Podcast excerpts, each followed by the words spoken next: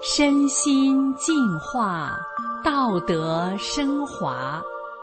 现在是明慧广播电台修炼故事节目。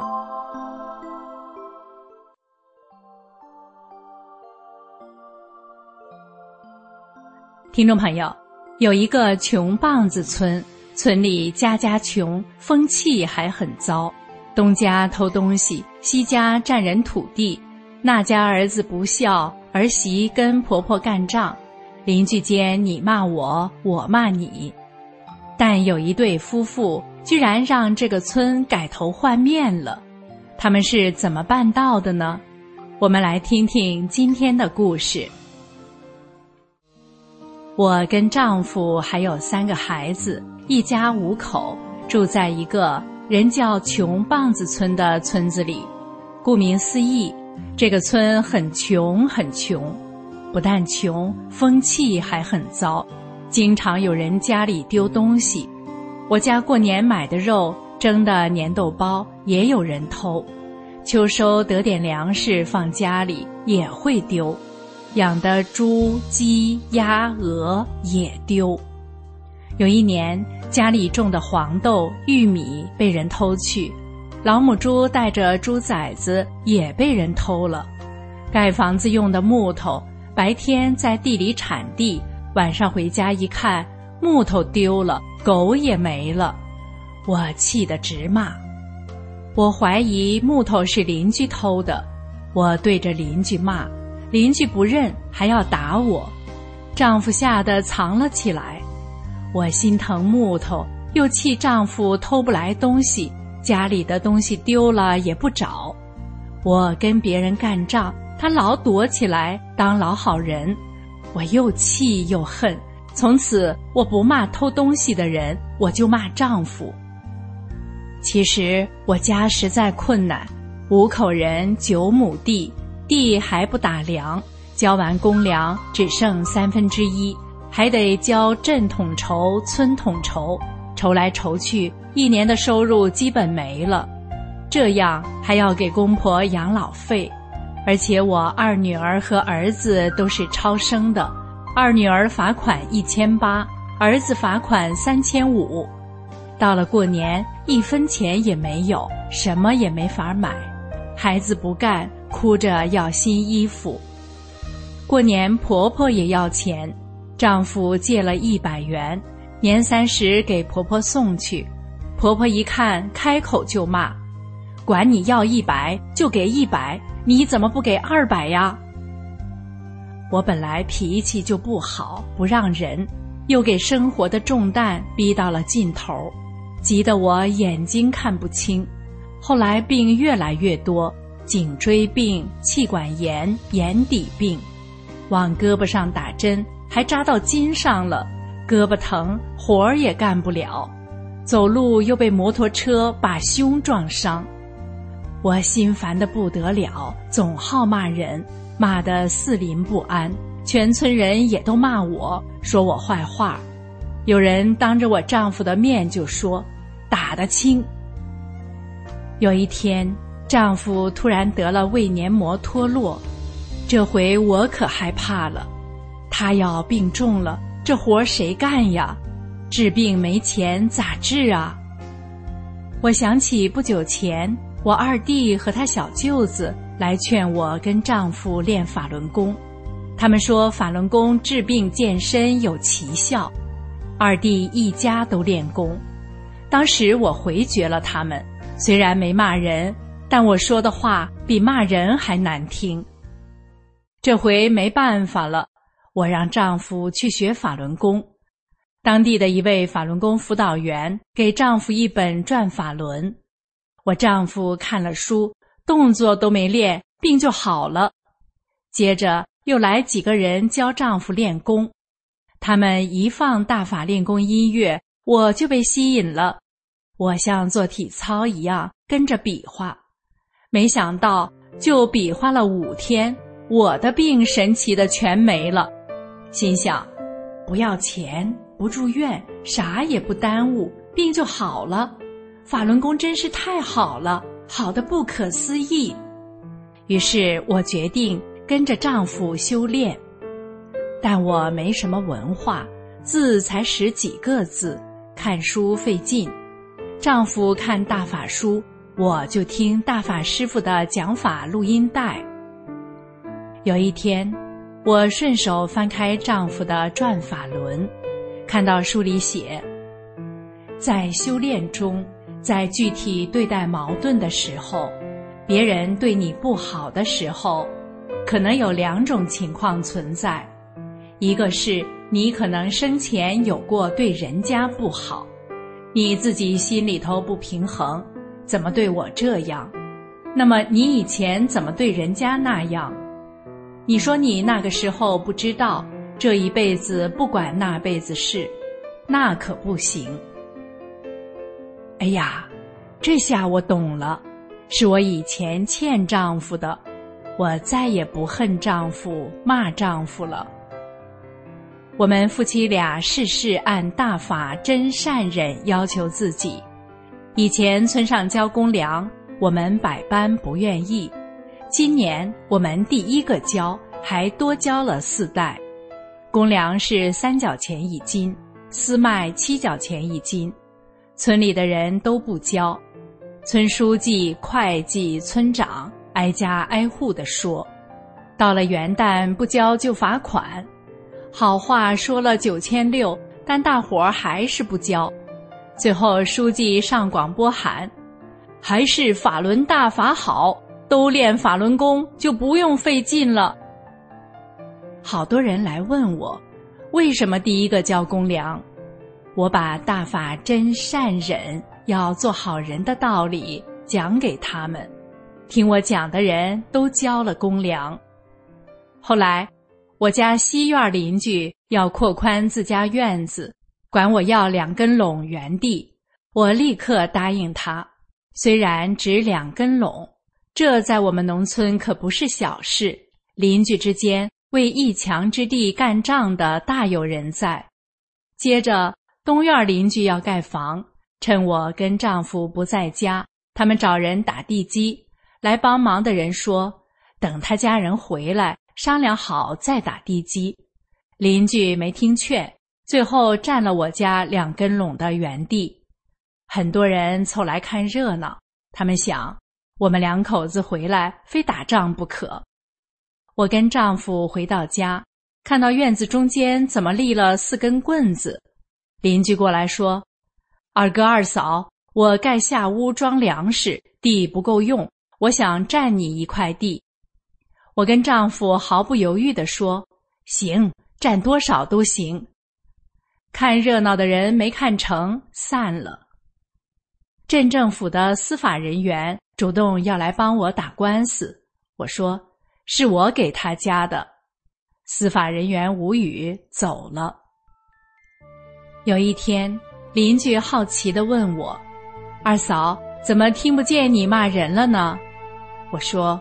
我学法轮功了，我不再骂人了。骂人、打人损德，德是无价之宝，钱买不来的，德多才有福。村子里的人都说我学大法变好了，东西院的人都到我家学大法。东院老太太八十多岁来学，小两口来学，孙女也来学。西院小两口学，老两口虽然不学，但相信大法好。二零零三年十一月，前院邻居跟我说，有个人要冻死了，你大法管不管？我说，怎么可能呢？政府再不好，也不能冻死人啊！原来是王老九，他才三十九岁就离了婚，想不开疯了。说会儿话就不正常，见谁打谁，他哥哥姐姐都不管，不敢上他家去，村领导也不管。现在家里没一粒米，没一口水，没有一根柴，零下三十多度，什么人都得冻干了。我家离王老九住得远，平时没有来往，但这事让我知道了，不能不管。我叫丈夫去小卖店买一箱挂面给老九送去。小卖店店主说：“二叔怎么买这么多面条？”丈夫说：“给王老九买的。”店主说：“二叔，你真好，你做好事我也做，给我本钱就行。”丈夫到王老九家一看，他家门裂了个大缝子，刮进屋里一个大血包，有锅碗瓢盆，就是没有米面油盐、柴火和水。一旁的王老九还昏迷不醒。丈夫大叫：“王老九，醒醒！”喊了好几声，没有反应。情急之下，丈夫想起了大法师傅，又喊：“师傅，救救王老九！”然后回家拿来一些柴，给王老九烧炕煮面条。丈夫煮好面条，又喊：“王老九，醒醒，吃面条吧！”接着又趴在王老九的耳边喊。法轮大法好，不知喊了几遍，王老九终于醒了。王老九睁开眼说：“二哥，你怎么来了？”接着放声大哭。吃完面条后，受丈夫感动的王老九也高喊：“法轮大法好！”我丈夫给他家门窗都给钉上塑料布，才回家。丈夫天天给老九送柴打水，又给他买大米、白面、豆油、新暖壶，伺候他三个月。不但王老九感谢，村子里的人都感谢。老会计说：“法轮功做到的，共产党没做到。共产党没给一粒米，没给一口水。”信教的说。就练法轮功的做到了，信教的都做不到。还有的说，你两口子要是不信法轮功，可做不到。我跟丈夫帮王老九度过寒冬，从此老九天天和我们夫妻俩学法练功。不久，老九没病了，再也没疯过了。后来，王老九去了他哥哥那里。去年夏天，我在街上遇到他大哥，他大哥说：“王老九现在很好，不再疯了。”有一天，邻居冯明家好几十只鸡鸭鹅一夜全丢了，几头肥猪、老母猪都被药死了，剩下刚出生三天的小猪崽儿。这小猪崽儿没了母猪，不会吃食，都得饿死。前院的老太太知道后，骂冯明两口子活该，活该。老太太说：“过年要给公婆一只老母鸡，他公婆也不会生那么大气呀。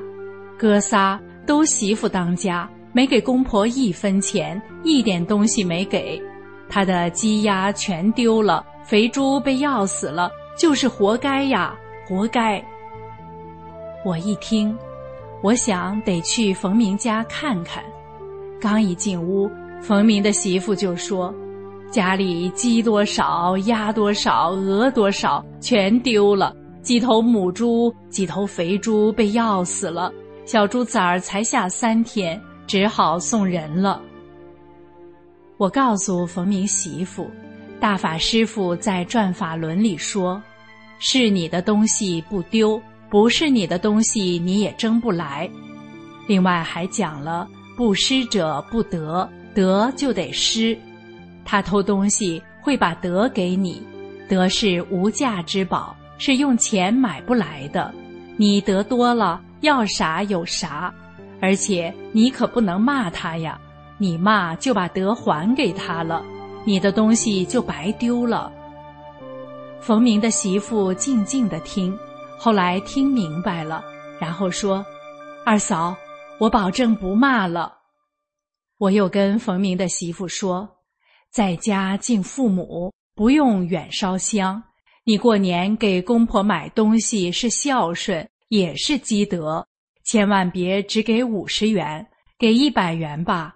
宁可自己过年不吃，也给老人。”到了五月节，我问冯明媳妇。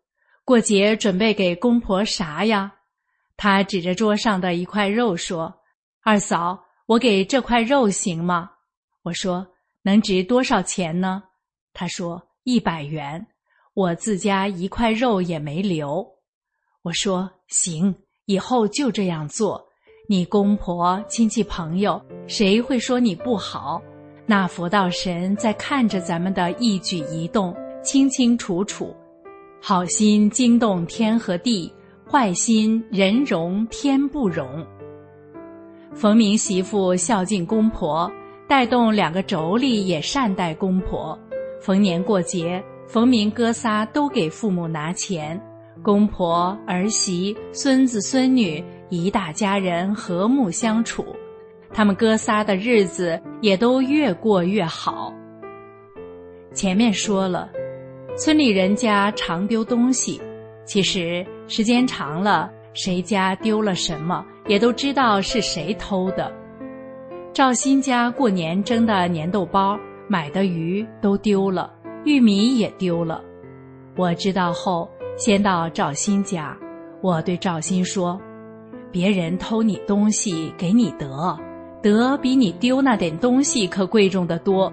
你千万别骂，也千万别再去偷他家的，要守住德，才能积福分。”赵鑫也听明白了，说：“好。”我又上小偷家去了。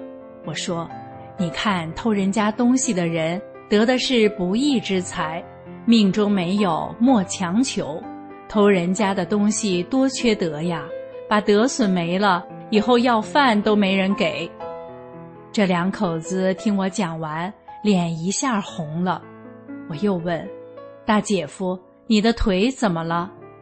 大姐夫说：“从大板上掉下来，摔坏了。”我说：“大姐夫，快念法轮大法好，真善人好，遇难成祥。”大姐夫说：“学大法是好，要都明白了，咱村子就变好了。没事，给咱村人多讲讲。”我又给大姐讲大法真相，大姐夫做了三退，退出中共邪党组织。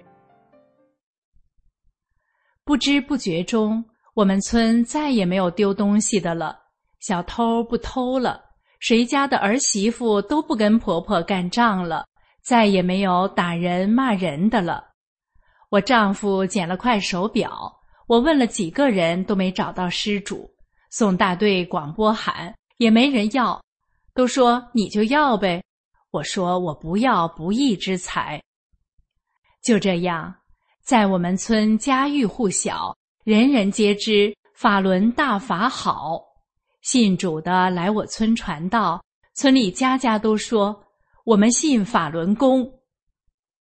有一天，迫害大法的六一零和派出所的人来我村，看到每个电线杆上都贴上“法轮大法好”的标语，他们叫村长接下来，村长说我不接。那两个警察和那六一零人员自己去接，接到谁家门前的电线杆，谁都不让接，都说法轮大法好，你们别接。听众朋友，我们可能在无意间不自觉的随着社会不良风气沉沦，做了坏事，也许还觉得自己真行，而今天故事的主角。却能在自觉醒悟后，不再随波逐流，这样的坚持，在当今的社会里是非常需要，也是非常难能可贵的。您说不是吗？